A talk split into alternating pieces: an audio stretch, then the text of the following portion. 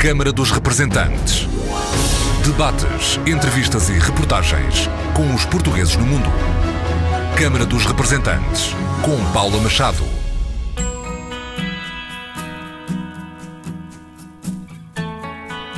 Olá, bem-vindos ao Câmara dos Representantes.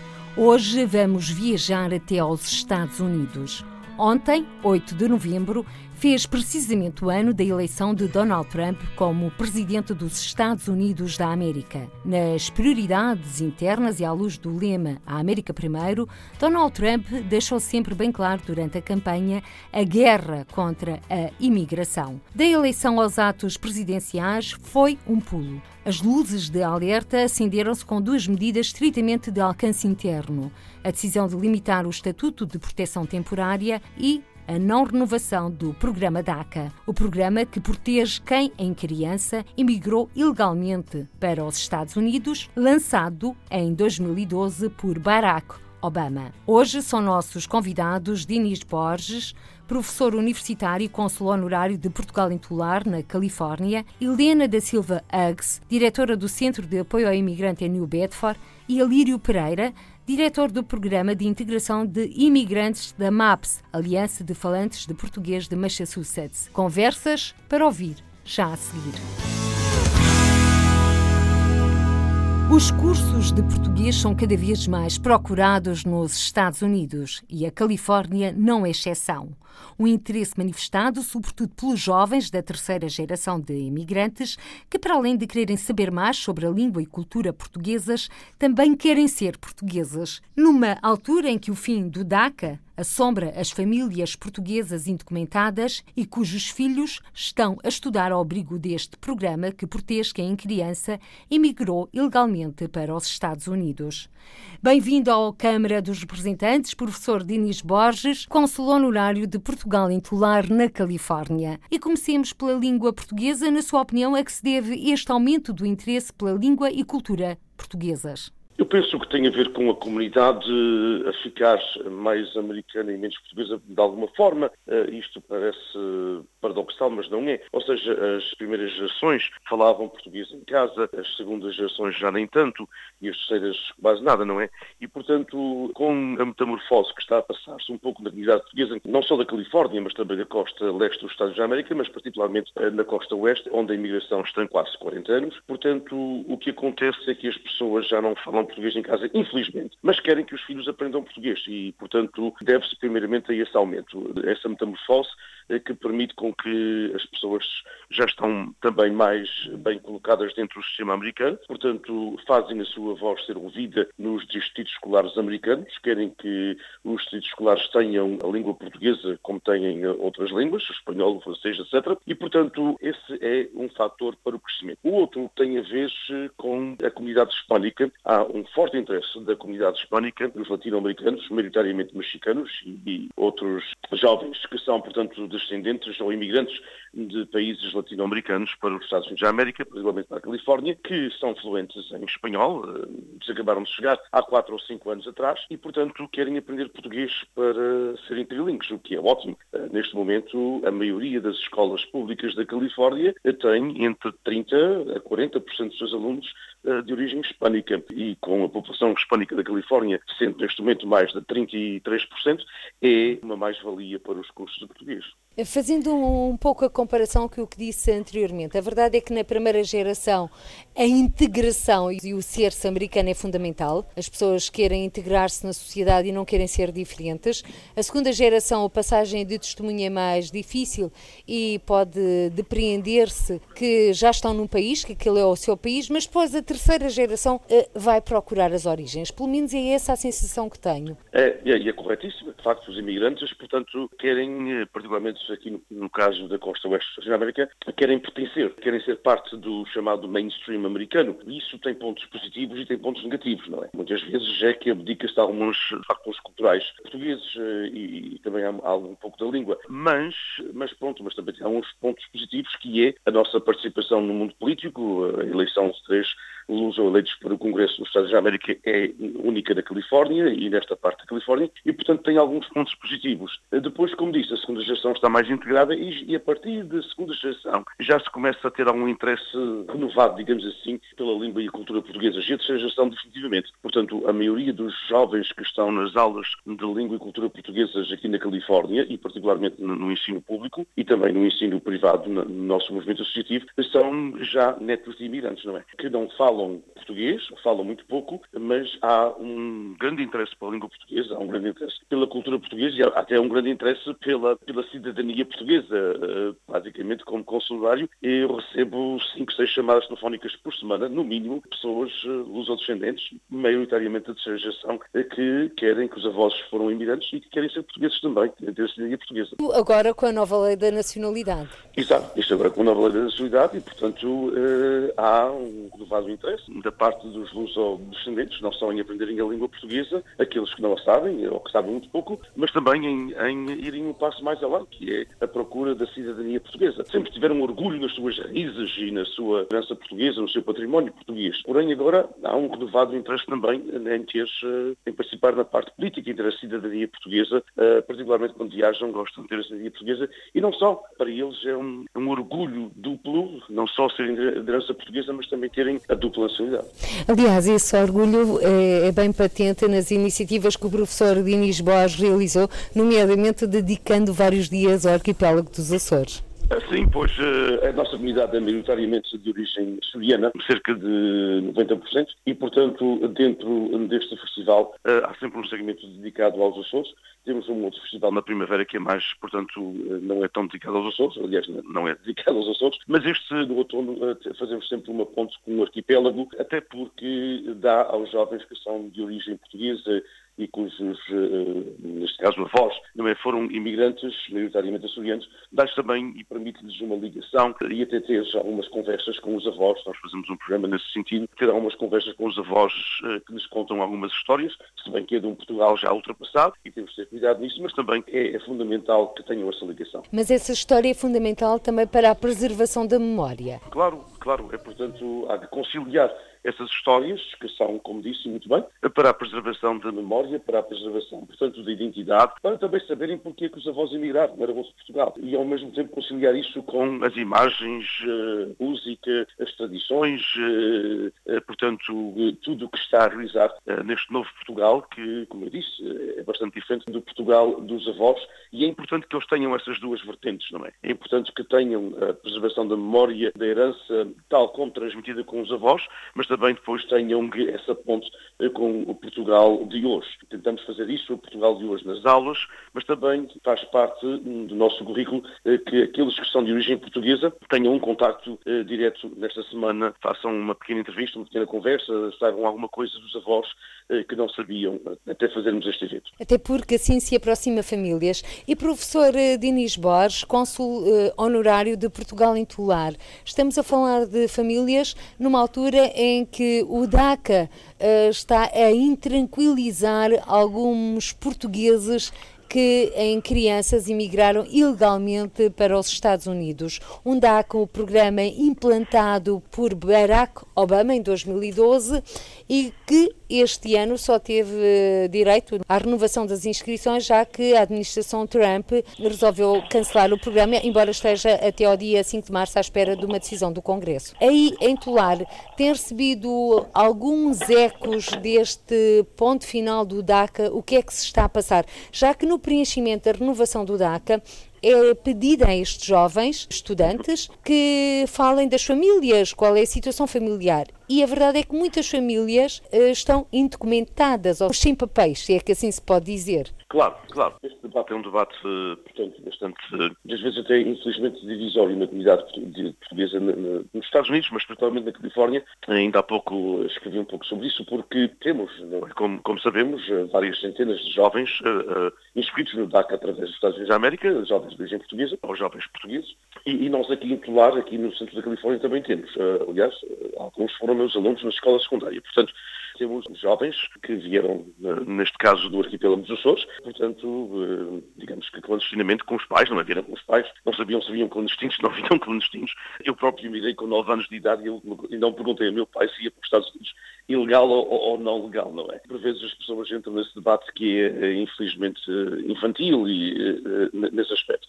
Existem casos, a Unidade de Polícia da Califórnia tem vários, desses 500 e tal, há muitos que estão na Califórnia. As pessoas vieram à procura de, de, de oportunidades, decidiram ficar aqui e agora têm essa, essa, esse dilema. Eu estou em crença que vai haver um, um, acordo com o Congresso, apesar deste Congresso, como se sabe, ter feito muito pouco, mas eh, ainda, eh, ainda acredito que é possível, com alguns eh, fortes lobbies que estão a ser feitos em várias comunidades, que o Congresso resolverá a situação. É uma situação difícil para estes jovens, muitos até, aqueles que, alguns que eu conheço pessoalmente, que são portugueses, eh, têm, eh, alguns estão a frequentar a universidade, outros já estão no mercado de trabalho, terminaram o 12º ano, fizeram cursos técnicos, estão plenamente inseridos na sociedade americana, contribuem imenso para a sociedade americana, têm imenso orgulho, portanto, de serem portugueses a viverem nos Estados Unidos da América e é pena que não se aproveite estes jovens, quer os portugueses, quer de outros grupos étnicos, para construir uma América menos divisória, mais unida, menos desunida. E, e também muitas vezes é pena que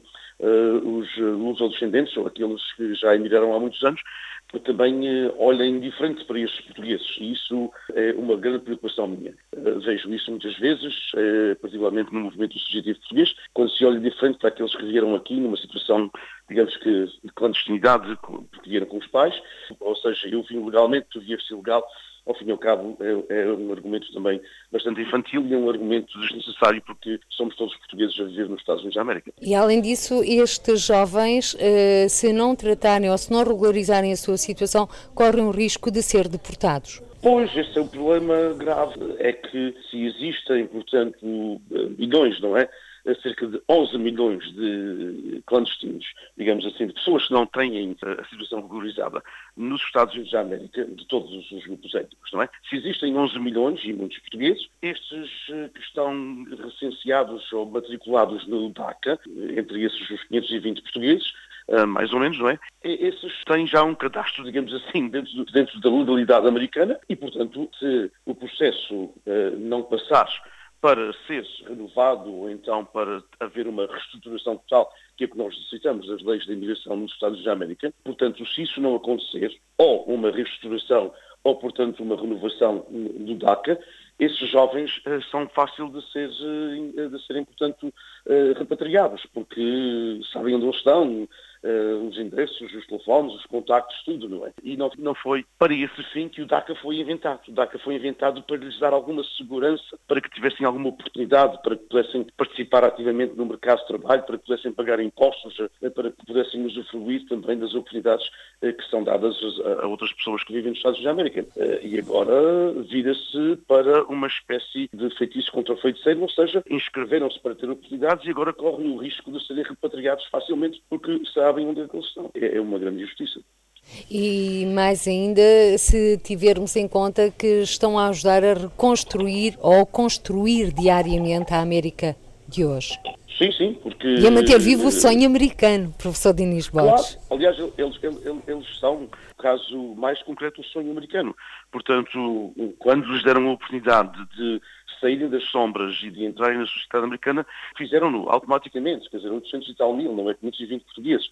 E, portanto, fizeram-no, estão a participar na vida americana. Eh, como eu disse, uma grande percentagem, são, em termos de todos os 800 mil, estamos a falar em mais de, de 50% têm cursos universitários.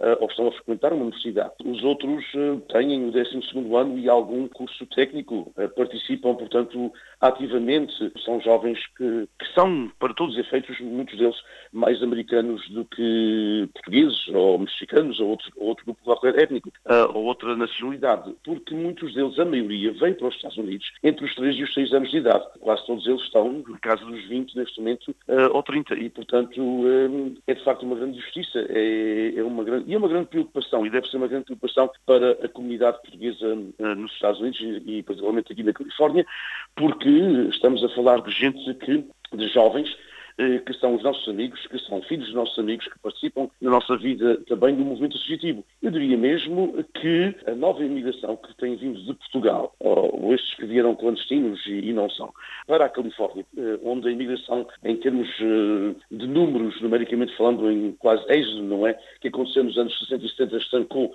a partir de 1980. Estas novas famílias que têm vindo para a comunidade também têm fortalecido a nossa comunidade. Imenso, imenso, porque apesar das novas tecnologias, apesar de ser muito mais fácil, digamos assim, estar em ligação com Portugal através da, RTP, da RDP, etc., e de todos os outros meios de comunicação social e das novas redes sociais, a Califórnia ainda continua muito longe de Portugal. E, portanto, quando vêm estas comunidades, estes jovens eh, que se inserem, muitos deles, a maioria, na comunidade, que, que participam do nosso movimento associativo, que trazem uma visão nova do novo Portugal às pessoas que estão aqui há 35 ou 40 ou 50 anos. Portanto, eh, isto também é muito importante para a nossa comunidade. E daí que nós todos, penso que os portugueses deveriam se unir e fazer alguma pressão política junto dos seus congressistas, junto dos seus legisladores, para que esta lei seja de facto revista, eh, ou até para que, sei que é um, é um bocadinho talvez utópico eh, neste momento no clima político americano, mas para que haja uma conversa, um, um diálogo nacional sério sobre a reestruturação das leis de imigração, que estão, eh, de uma forma ou outra, continuam, portanto, a serem entraves para o sonho americano. Também há intranquilidade ou insegurança de saber a próxima decisão da administração Trump sobre a imigração. Claro, o presidente Trump tem feito uma política de dividir para conquistar. Já era tónica na campanha, esperava-se depois de, de, ganhar as eleições, que uh, muitas vezes as campanhas uh, têm um tom mais agressivo, não é, do que a própria governação. Toda a gente sabe que uma campanha política é diferente de uma, da governação de um país, particularmente um país uh, tão grande como este. Porém, não tem sido o caso. Todos os analistas políticos têm sido mais ou menos unânimes nessa, nessa avaliação. Ou seja, a campanha divisória que o presidente Donald Trump fez como candidato Donald Trump é precisamente o estilo de governação que ele está a utilizar. Ou seja, está de facto a dividir o país, nunca ninguém sabe o que, é que vai ser amanhã, para além dos disparates na, na Twitter. Também há uh, aquela questão de, de, andar de facto de uh, cultivar uh, uma certa divisão que existe em todas as sociedades. Nenhuma sociedade é perfeita, nenhuma sociedade é totalmente unida.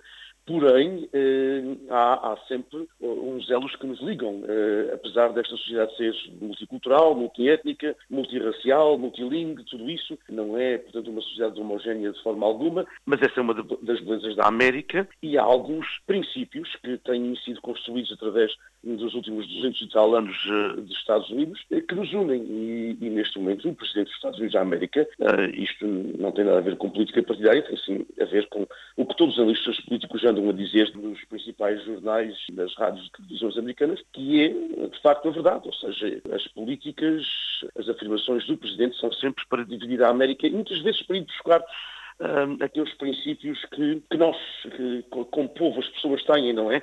E que todos nós temos, ou seja, uh, há, há, sempre que, portanto, esbarrar os nossos, uh, os nossos pensamentos mais retrógrados, que de vez em quando também todos nós temos, apesar das, das pessoas mais progressistas e mais liberais, e, portanto, o que o Presidente anda a fazer é, de facto, dividir o país, ou seja, dividir imigrantes entre os clandestinos e os não clandestinos, entre a primeira geração e a segunda geração, entre os imigrantes e os que aqui estão, porque o menos que falta são imigrantes também, ou descendentes de latino-americanos, já de segunda e terceira geração, que infelizmente já se esqueceram um bocadinho das suas raízes. O Presidente começa a cultivar esse pensamento e daí que as paredes, os muros, tudo isso eh, começa a ter eh, e a ganhar algum terreno.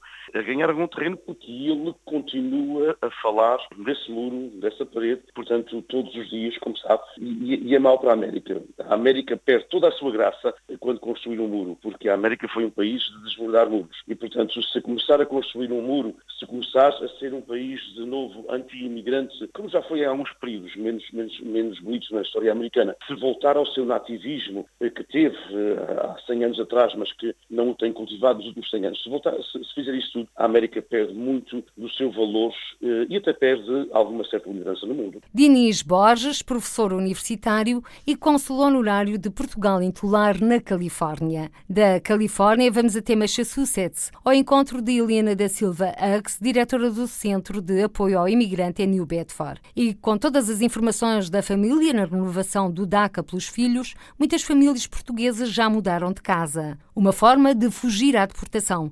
Bem-vindo à Câmara dos Representantes, Helena da Silva Uggs. Vamos desde já aos números.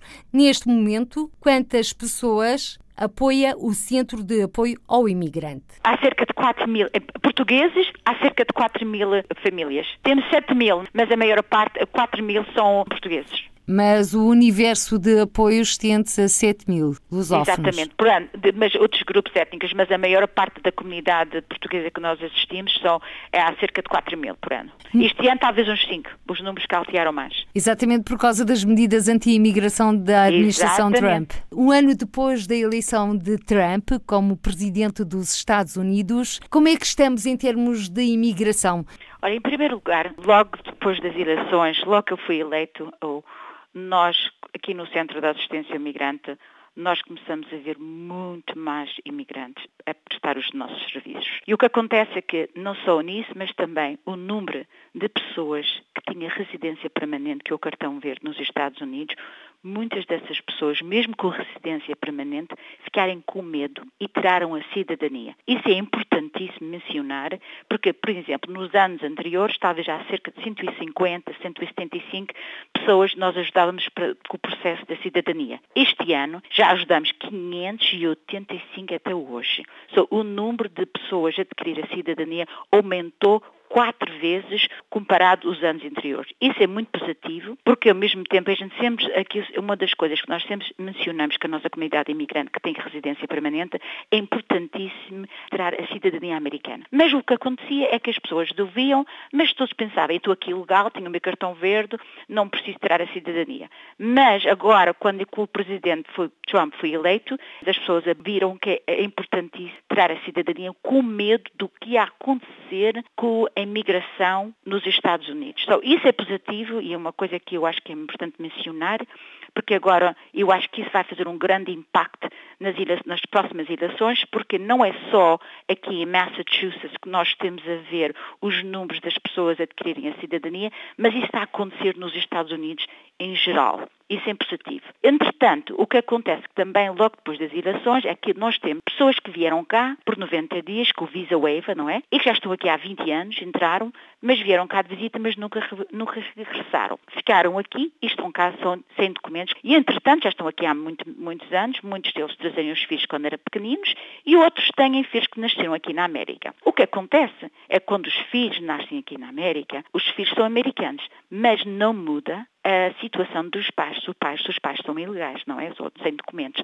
Só o que acontece, só quando esse filho ou filha que nasceu na América tem 21 anos, então há que pode fazer a carta de chamada para, os, para legalizar os pais. Só nessa altura. Isso é um processo que ainda vai demorar muito tempo, porque ainda, muitos deles ainda não chegarem a essa idade. Entretanto, esses filhos que não nasceram nos Estados Unidos, que emigraram quando eram crianças, tiveram muitos deles, como 520, que os números são muito mínimos comparados aos outros grupos étnicos, puderem adquirir o DACA, que foi aquela ordem executiva que o presidente Obama assinou em 2012, quando veio a saber que não ia passar uma reforma de imigração, ele assinou essa ordem executiva para proteger os estudantes de não serem deportados. So, entretanto, essa ordem que ele, que ele assinou foi em, 2000, foi em junho de 2012 e simplesmente diz se é estudante e tem entre 15 aos 30, pode adquirir para essa ordem. Essa ordem é temporária,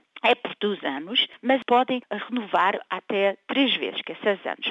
Mas o que essa ordem dá, dá uma oportunidade para os estudantes imigrantes estudar nos Estados Unidos, podem adquirir, adquirir um, número social segurativo e podem conduzir e podem trabalhar. Dá uma grande oportunidade para esses estudantes que estão cá sem documentos. Mas o perigo e o que acontece é que na altura do Obama, havia, o presidente Obama havia muito mais confiança e então os estudantes puderam adquirir essa ordem inscreveram-se para essa ordem. E uma das coisas que têm que fazer é que toda a informação sobre os pais que estão cá sem documentos têm que ser enviadas com essa aplicação com X de 495 dólares. E, entretanto, essa informação é toda dada ao Homeland Security. O problema que agora aconteceu é que o presidente, o Trump, durante as eleições, uma das coisas que ele sempre mencionou, queria fazer a parede, todas as pessoas que estão cá sem documentos que ele ia deportar e ia tirar a ordem executiva do DACA. No princípio ele não tocou no DACA, não é? mas como sabemos, no dia 5 de setembro, ele totalmente eliminou o DACA e para os estudantes que já tinham o DACA, podiam renovar, mas tinham que renovar até o dia 5 de outubro, tinham que mandar as inscrições. Mas só admitiam renovações do DACA e não Exatamente. novas inscrições. Por exemplo, tínhamos aqui, veio umas famílias aqui portuguesas que foi assinado no dia 5, não é? Depois do dia 5 já terminou, não é? E no dia 7 de setembro tivemos aqui uma família portuguesa que tinha já dois filhos que tinham o DACA, mas tinha um filho que agora ia fazer 15 anos e então ela queria ver se era possível. Disse não, já não é possível porque ele só fez anos no dia, no dia 7 de setembro e isto pode atingir até o dia 5, já que depois do dia 5 já não houve mais inscrições novas. Só isso também foi uma pena, mas isso, nós temos a ver que entre da nossa comunidade sim tem famílias que estão cá recentemente que os filhos têm o DACA e que essa ordem para proteger, mas entretanto muitos estudantes que tinham o DACA tiveram medo de renovar a DACA por causa que o presidente Trump está a compreender. E então o que fizeram é que mudaram de casa, porque essa informação toda a migração tem. Em vez de renovar, mudarem para outro Estado. Mas assim perderam os benefícios do DACA. Exatamente, porque eles tiveram receio que com esta, esta situação do DACA dos filhos estão com medo que agora a migração, sabe onde é que eles moram e estão com medo que podem vir buscar os pais. Tivemos casos que eles tiveram com medo de renovar. Eu sempre disse e continuo a dizer, para os estudantes que podiam renovar, era uma grande oportunidade, é bom renovar, porque assim dá mais dos anos que podem trabalhar e podem estudar e, entretanto, também temos casos que começaram com o DACA, e agora já são residentes permanentes porque casaram com americanos. E então agora têm o cartão verde que é muito bom, não é? Porque assim, que digo sempre, se a pessoa tem um noivo ou uma noiva que é americana e se a pessoa tem o DACA, a melhor coisa que devem de fazer é de se casar. E temos havido casos assim, porque é uma ordem que assim já não tem que se preocupar que, a DACA, que agora já tem residentes permanentes legais e tem um cartão verde. Mas então, neste caso, é... Helena da Silva Hugues, há sempre a situação familiar. Se os familiares, os pais deles continuarem indocumentados, como é? Os pais continuam a ficar indocumentados, exatamente. E o receio é que essa informação, quer dizer, as fazem, os fazem as inscrições para os filhos para ter o DACA. Mas a informação dos pais que estão cá sem documentos, essa informação toda vai com inscrição para o Homeland Security. Ou seja, não é há segurança possível. Exatamente. Mesmo que casem ou que mudem. Ou que casem. De... Não, se o estudante tem o DACA, não é? E se e se casar, fica legal. E se casar, fica legal. Mas os pais não. Os, os pais, pais, ficam ilegais. Os pais ficam, continuam a ficar ilegais. Então, qual é a solução que o Centro de Apoio ao Imigrante, Helena da Silva Hugo, se propõe para essas famílias que continuam indocumentadas? Em primeiro lugar, o que acontece é que tanto os democráticos como os republicanos usem a reforma da imigração como um futebol, não é? Durante das eleições. Já acontece há 20 anos que isso está a acontecer. A única diferença que agora é com o Trump, não é? agora o presidente Trump é eleito, uma das coisas que nós constantemente estamos a falar é sobre a migração, porque isso era um topic que usavam durante as eleições, mas nunca ninguém falava depois, havia outras coisas que era mais, era mais importante. E agora, constantemente, desde o presidente Trump for eleito, é um, um assunto que é constantemente a martelhar e está sempre nas notícias. Por causa disso, eu tenho fé, que eu sei que nada vai acontecer este ano, mas eu tenho fé que para o ano ou mesmo durante esta administração do presidente Trump, que vai haver uma reforma da migração. O que é uma reforma da imigração? Uma reforma da imigração vai dar oportunidade de, entre os 11 ou milhões de imigrantes, pessoas que estão cá sem documentos nos Estados Unidos, essa reforma da imigração vai-os dar um caminho para começar o processo de legalizar estas pessoas que estão cá sem documentos. Mas isso é um processo que não vai ser um ano, nem dois anos, nem três anos. Isso é um processo que ainda vai durar muito tempo. Há uns anos para trás, quando o presidente Bush estava, era presidente, houve uma, um, uma reforma de migração que foi apresentada que passou no Senado, mas não chegou a, a passar no, no House of Representatives. Mas nessa altura, o presidente Bush tinha dito que assinava e tinha tido muito apoio tanto dos republicanos como dos democratas. Essa reforma da migração tinha três componentes. A primeira coisa que tinha é que todas as pessoas que tinham cá estão que estar sem documentos, para começar o processo da reforma, da reforma tinham que ver o registro criminal de cada pessoa, tinha que ver o registro, queriam ver o registro criminal, que isso é uma coisa que é importante. A segunda coisa é que tinham que falar inglês e a terceira component era que tinham que pagar taxas, que mesmo se a pessoa está cá sem documentos e não pode trabalhar, pode pagar as taxas, pode adquirir um número e esse número é só usado para pagar taxas, mas não, esse número não é para trabalhar, é simplesmente para pagar taxas. E então, esses three components dessa reforma da imigração que foi apresentada, que passou no Senado e que o Presidente nessa altura disse que ia assinar, foi o Presidente George Bush, que era simplesmente, tinha three components que tinha tido muito apoio. E o que eu acho que vai acontecer é que vão tirar mais ou menos esses three components de uma reforma da imigração e vai passar, eu acho que não vai passar ainda este ano, mas tenho a certeza que vai passar durante a administração do Presidente Trump e também há outro, outro, outro assunto que está a acontecer em Washington, que é o Dreamers, the Dream Act, que é um Os sonhadores, o sonho americano. Exatamente, os sonhadores, que é uma lei, que é um bill, se passar, que tem tido muito apoio, que é um bill que está a ser apresentado pelos democratas, que se passar, dá uma oportunidade, não só esta do DACA, vai dar uma oportunidade a estes Dreamers, é começar no processo de adquirir um cartão verde, que é a residência permanente dos Estados Unidos. As pessoas que têm o DACA não é um processo que chegam ao cartão verde, só têm o cartão verde se casarem com americanas. Isso é uma ordem executiva temporária. Mas essa lei do Dream Act, se passar, vai dar a oportunidade a estudantes a legalizar e ter o cartão verde. Aliás, a reforma das leis da imigração é a grande batalha uh, neste momento nos Estados Unidos, não é? Já que com o fim do DACA, cerca de 11 mil estudantes vão ser afetados e depois há os muitos clandestinos, não é? Que ajudam diariamente a construir os Estados Unidos da América. Exatamente. É uma coisa o que nós temos a ver presentemente, já estou aqui a trabalhar no Centro de Assistência Migrante há 31 anos, já, estou, já sou a diretora executiva há cerca de 21 anos, não é? Eu nunca vi o que está a passar aqui nos Estados Unidos, eu nunca vi na minha vida. E o que acontece é que nós assistimos a cerca de 7 mil imigrantes por ano. Este ano já, já estamos a quase 4, 9 mil imigrantes, porque o que acontece é que está a acontecer este receio na nossa comunidade de imigrantes, que as pessoas que estão cá legais querem entrar os papéis americanos, que é, é, é fantástico, é muito importante. Mas, entretanto, estas pessoas que estão cá sem documentos têm os filhos nas escolas. E o que está a acontecer nas escolas é que nós temos a trabalhar com o departamento escolar aqui, e o que está a acontecer é que os filhos, tanto no liceu, como no middle school, como no, no elementary school, que é a escola escola primária, temos a ver o mesmo pattern, não é? Os filhos, estas crianças, estão aí para a escola e falando sobre a deportação, que estão com medo que os pais vão ser deportados. E então, uma das razões, logo após de, das eleições, eu fui chamada para eu ir lá acalmar os estudantes, porque os estudantes, tanto na, nestes levels de, de, de, educação, estavam a ir para a escola e estavam com medo dos pais serem deportados. Só eu tive que ir nas aulas e falar com estes estudantes e uma das coisas que estavam constantemente dizer é que os pais estão sempre a falar num plano se a migração vai-os buscar. É horrível, principalmente para as crianças que estão na, na, escola primária. Eu ontem à noite estive a fazer uma palestra aqui também, aqui perto, numa universidade, e nós falamos como é que estas crianças podem ir para a escola e concentrar-se nas classes que estão a, a fazer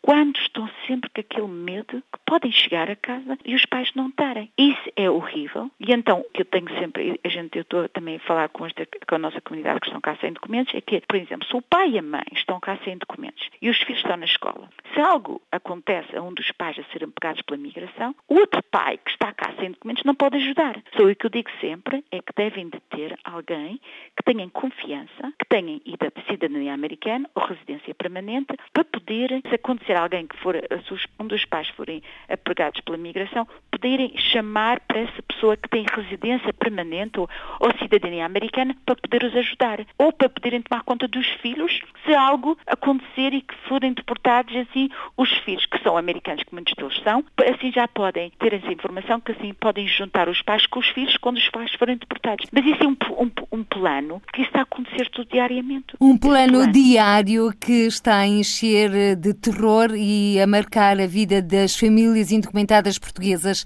Na reta final desta nossa conversa, ao Câmara dos Representantes, Helena da Silva Hughes, diretora do Centro de Apoio ao Imigrante em New Bedford, estamos a falar de quantas pessoas uh, ou de quantas famílias podem ser afetadas pelo final do DAC e podem ou estão a correr o risco de deportação dos Estados Unidos para Portugal. Olha, os números, os números dos nossos portugueses são mínimos, não é? é estamos a ver, tá, eu ouvi dizer que temos 520 estudantes portugueses que têm a DACA.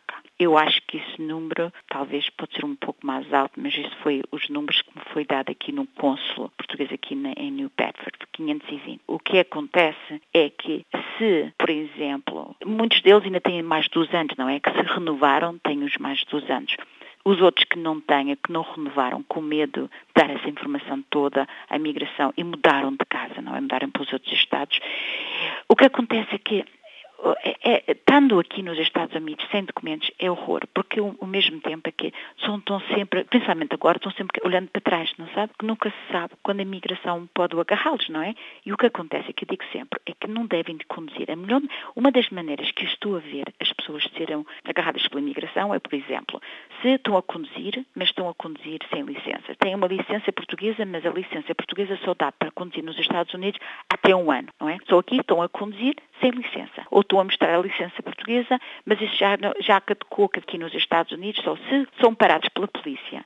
E se a polícia, se vão ver que se a pessoa está a conduzir sem licença, são presos e depois têm que se apresentar no tribunal. E quando se apresentem no tribunal, o que está a acontecer é que muitos agentes da imigração estão no tribunal a ver quem é que está a ser agarrados para fazer, que estão a ser presos para conduzir sem licenças. É uma das maneiras mais fáceis que eu estou a ver que as pessoas estão a ser agarradas pela imigração é que estão a conduzir sem licenças e depois são parados pela polícia e são presos. Que ao tribunal e no tribunal eh, a migração muitas vezes está lá. Ou às vezes não se estão lá dentro do tribunal, mas estão fora e são agarrados pela fora. Isso tem acontecido. Helena da Silva Uggs, diretora do Centro de Apoio ao Imigrante em New Bedford, em Massachusetts. E é neste estado norte-americano que vamos continuar. Alírio Pereira, diretor do Programa de Integração de Imigrantes da MAPS, Aliança de Falantes de Português de Massachusetts, que auxilia mais de 10 mil falantes de português todos os anos. Alírio Pereira, bem-vindo ao Câmara dos Representantes um ano e um dia depois da eleição de Donald Trump como presidente dos Estados Unidos, que balanço faz em termos da política de imigração? Olha, é uma pergunta muito complicada. Eu não sei se eu posso falar alguma coisa positiva com relação a essa administração e especificamente falando da imigração, dos problemas, enfim, que envolvem a imigração aqui nos Estados Unidos. Eu creio que se eu tiver mesmo que falar com relação a esse balanço, eu diria que é, que é zero, talvez até um retrocesso. E falando da DACA, eu acho que é um programa que tem beneficiado bastante a nossa comunidade especificamente, mas também os imigrantes de uma maneira geral e infelizmente agora não, não vai beneficiar a nossa comunidade porque o programa acabou é, e por conta desta administração. É uma pena. Eu acho que é complicado fazer um balanço do, dessa administração e, enfim, do trabalho que eles fizeram com relação à imigração, porque praticamente não fizeram nada. A imigração, na verdade, tá, tudo que está ligado à imigração está tá parado e infelizmente essa administração não tem um não tem um plano concreto. É muito complicado falar. Eu até estou aqui assim atônito praticamente a tentar achar alguma coisa para falar com relação a isso, porque eles não têm um plano concreto. Eu não creio que o Donald Trump tenha um, um plano concreto. Ele infelizmente é um oportunista e a cada dia que passa ele busca achar alguma coisa que aflige a nossa comunidade, a nossa sociedade de uma maneira geral e ele infelizmente acaba politizando essas dificuldades para os seus próprios benefícios. Seria muito mais fácil quando, e quando nós temos, de fato, um, um governo, uma administração que tem um, um, projeto definido, que tem um plano claro, concreto, sei lá, mesmo em situações onde nós não concordamos com o plano, com as ideias do plano, pelo menos temos o plano e podemos falar alguma coisa a partir do plano. Eu não creio que ele tenha um plano definido, eu não, quero, eu não creio que ele tenha nada concreto. Isso... Mas, Lírio Pereira, o presidente Trump tem um plano definido a guerra aberta contra os imigrantes. Eu não, eu não não discordo disso. Bom, eu acho que isso é triste se o plano dele é uma guerra contra os imigrantes, porque Uh, se nós voltarmos e um pouquinho e tentar entender a história dos Estados Unidos, eu creio que não conseguimos falar dos Estados Unidos sem falar na imigração. Isso é como se nós quiséssemos falar da água sem falar do oxigênio e hidrogênio. Seria praticamente impossível. E para quem não entende esse princípio básico, fica muito complicado ter qualquer tipo de conversa que seja racional. É triste que eh, tenhamos então que conversar com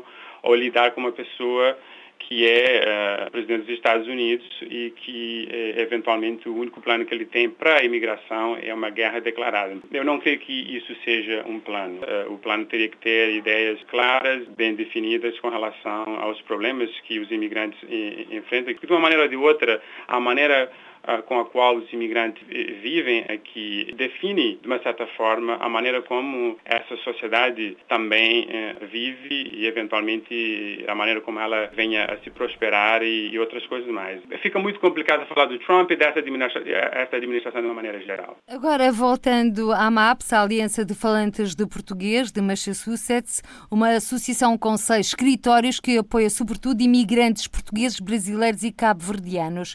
O Alírio Pereira é o diretor do Programa de Integração de Imigrantes. Neste momento, quais são as grandes preocupações? Eu acho que a primeira coisa é a incerteza, porque não sei desafio quem eventualmente possa dizer que saiba uh, qual é o plano e o que é que pode eventualmente acontecer amanhã. Nós não sabemos. A incerteza é a palavra da ordem. Eu acho que os imigrantes estão incertos, ansiosos, não sabem muito bem o que é que pode acontecer e, infelizmente, existem pessoas até dentro da nossa comunidade que uh, tiram vantagens disso.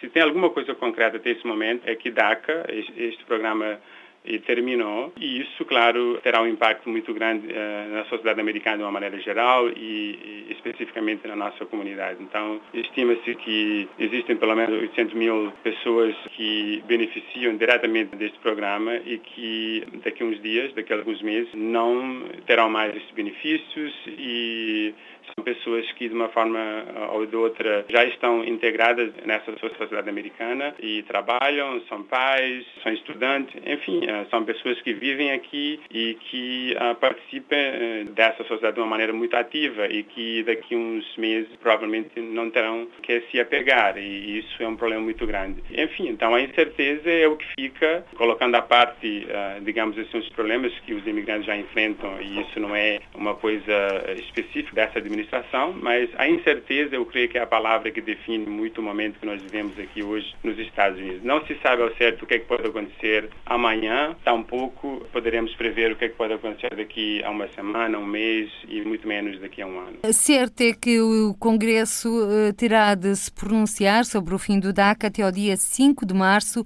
do ano que vem, ou seja, 2018.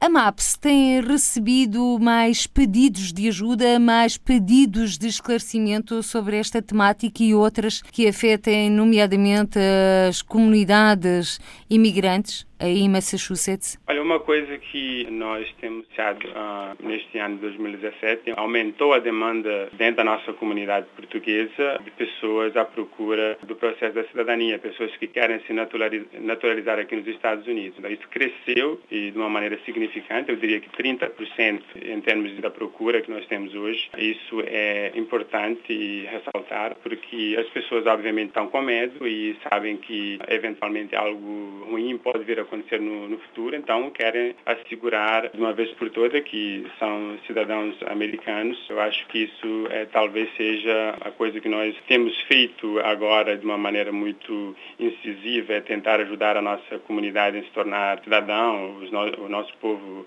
a se tornar cidadãos e a garantir muitas outras coisas que nós sabemos que vêm desse processo da cidadania e uma delas eu creio que é a integração. Claro que nós temos pessoas aqui que são documentadas, que têm o green card e que eventualmente podem ser deportadas por questões não tão graves assim. Isso tem acontecido. São pessoas que eventualmente são pegos porque beberam ou usaram algum outro tipo de drogas, depois dirigiram. Isso pode eventualmente levar à deportação ou problemas de violência doméstica que nós assistimos muito aqui na nossa comunidade. E uma vez que essas pessoas se eh, tornarem cidadãos, isso garante a estadia uh, delas aqui nos Estados Unidos e, consequentemente, a integração das famílias e não a desintegração, que acontece muito quando as pessoas são deportadas. Então, acho que nós aqui na MEPS estamos muito envolvidos, digamos assim, nesse processo. Ajudamos o quanto podemos aqui a essas pessoas a se tornarem cidadãs e esperamos que continue assim. Eu acho que talvez essa seja a coisa mais importante a ressaltar nesse momento. Uma questão que se coloca é como é que, estando essas pessoas a viver há tanto tempo em terras norte-americanas, não tenham tratado da sua legalização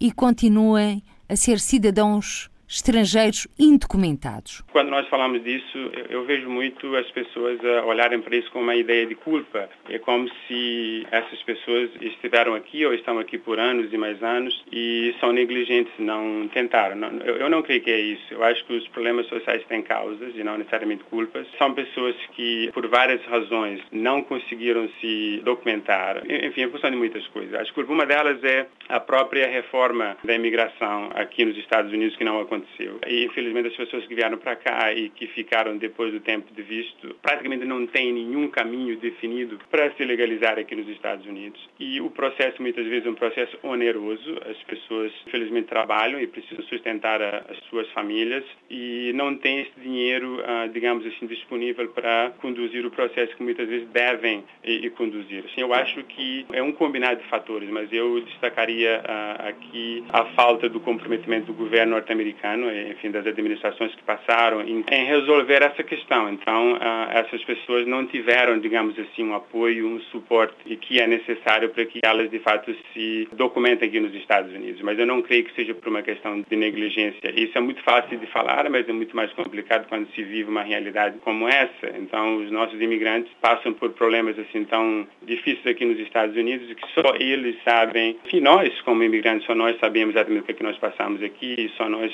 sabemos definir isso melhor. Infelizmente, as pessoas de fora olham para isso a partir de uma perspectiva que eu creio que é diferente, muitas vezes até preconceituosa, e isso acaba criando definições, acaba criando concepções que não necessariamente traduzem aquilo que nós vivenciamos aqui nos Estados Unidos. Ou seja, ainda cria mais estigmas sobre essas pessoas.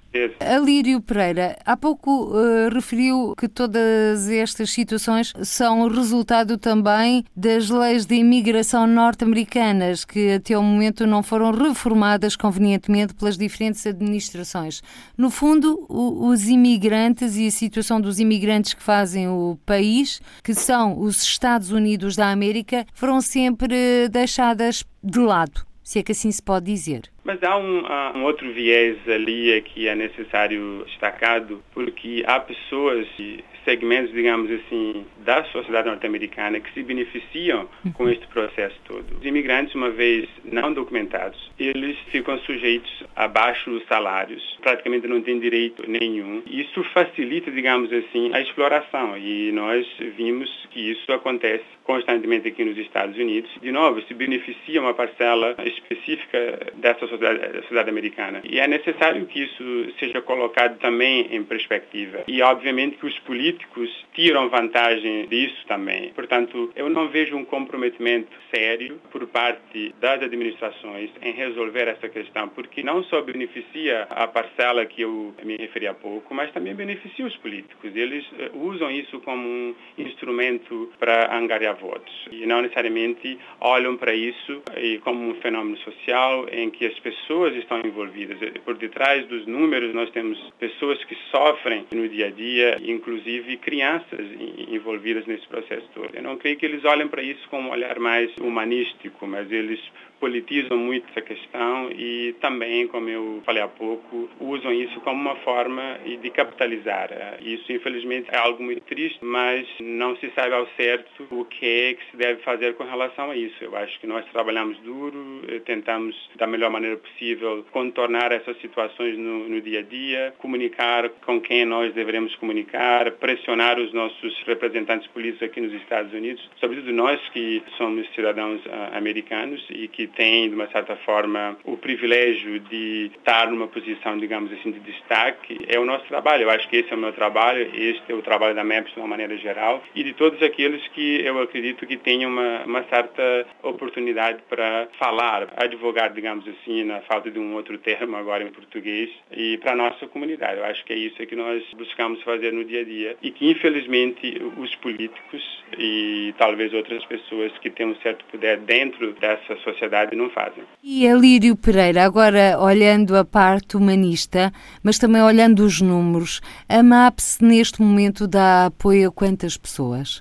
No ano que passou, ah, no ano de 2016, nós servimos, o programa que eu uh, administro aproximadamente 5 mil pessoas, mas no total a MEPS acabou trabalhando e ajudando aproximadamente 15.500 pessoas. Então, eu acho que é um número significativo. Obviamente que a MEPS gostaria de servir muito mais pessoas uh, na nossa comunidade, mas isso não é fácil. Isso implica, nomeadamente, recursos. Precisamos de verbas para poder, eh, de uma certa forma, servir a, a nossa comunidade. Eu acho que isso é outra dificuldade que vivemos, porque um ambiente anti-imigrante e sabendo que organizações não governamentais como a MEPS dependem muito das verbas governamentais para ajudar as comunidades aqui nos Estados Unidos, isso é, é, é bastante complicado. Mas eu diria que, muito embora os recursos são limitados, eu acho que a MEPS tem feito um trabalho muito importante dentro da comunidade portuguesa aqui em Massachusetts e creio que continuaremos a fazer a mesma coisa e a lutar para que a nossa comunidade seja bem servida e que os nossos imigrantes se integrem verdadeiramente e que uh, as coisas melhorem. Somos muito positivos e trabalhamos incessantemente sem medir esforço para que essas coisas aconteçam. Eu acho que 15 mil, aproximadamente 16 mil pessoas que nós servimos no, no ano que passou, diz muito, porque é muito mais do que, do que números, como eu falei há pouco. São pessoas que enfrentaram e que muitas ainda estão a enfrentar várias dificuldades e a MEPS, portanto, teve um papel importante em ajudar essas pessoas a ultrapassar, a contornar contornar essas dificuldades antes que elas se tornem problemas até mais significativos, digamos assim. Então, nós tivemos esse prazer e eu particularmente digo que eu sou privilegiado porque eu trabalho com a minha comunidade, nada melhor do que, que isso, morar aqui nos Estados Unidos, um país que não é nosso, mas que adotamos hoje como uma nova casa e ter esse privilégio então de trabalhar com a nossa comunidade, com o nosso povo. Não, não existe palavra até para descrever isso. Muito bom. E na reta final desta nossa conversa, Alírio Pereira, pelas suas palavras, pude depreender que concretizou aquilo que é conhecido como o sonho americano para o futuro. Quanto ao futuro, eh, está otimista ou nem tanto? Assim, eu sou um otimista, eu sou positivo. Eu acho que a minha vida é um bom exemplo disso. Eu nasci em Cabo Verde, numa ilha pobre, de uma família pobre, e na capital, a estado da praia, e mudei para o Brasil quando completei 18 anos e vivi lá por um período de pelo menos 10, quase 11 anos e agora vivo aqui nos Estados Unidos há 10 anos. Portanto, eu acho que a sociedade norte-americana também tem dado é, exemplo dessa positividade que eu falei há pouco, ainda ontem e agora passamos por eleições municipais e estaduais e temos visto que as coisas eventualmente podem mudar e têm mudado. Então, assim, a sociedade norte-americana é sinônimo de diversificada e, e sempre foi assim e acho que continuará dessa forma forma, o que muda é a administração e com isso também muda-se a política, muda-se a forma de gestão, mas isso não creio que vai tirar da essência do povo americano e até de nós mesmos a, positividade e a forma como nós achamos que é de fato a melhor maneira de se viver. E, portanto, sou positivo e espero que as coisas melhorem e mesmo debaixo desta administração nós somos positivos e esperamos que as coisas melhorem. Alírio Pereira, diretor do programa Programa de Integração de Imigrantes, da MAPS, Aliança de Falantes de Português de Massachusetts, Helena da Silva Uggs, diretora do Centro de Apoio ao Imigrante em New Bedford, e Dinis Borges, professor universitário e cônsul honorário de Portugal em Tular, na Califórnia. Hoje, os nossos convidados nesta edição do Câmara dos Representantes. Aos três, o nosso muito obrigado. Em foco esteve a política de imigração norte-americana, um ano e um dia depois da eleição de Donald Trump como presidente dos Estados Unidos. Por hoje ficamos por aqui. Até ao próximo encontro. Seja feliz. Câmara dos Representantes. Debates, entrevistas e reportagens com os portugueses no mundo. Câmara dos Representantes, com Paula Machado.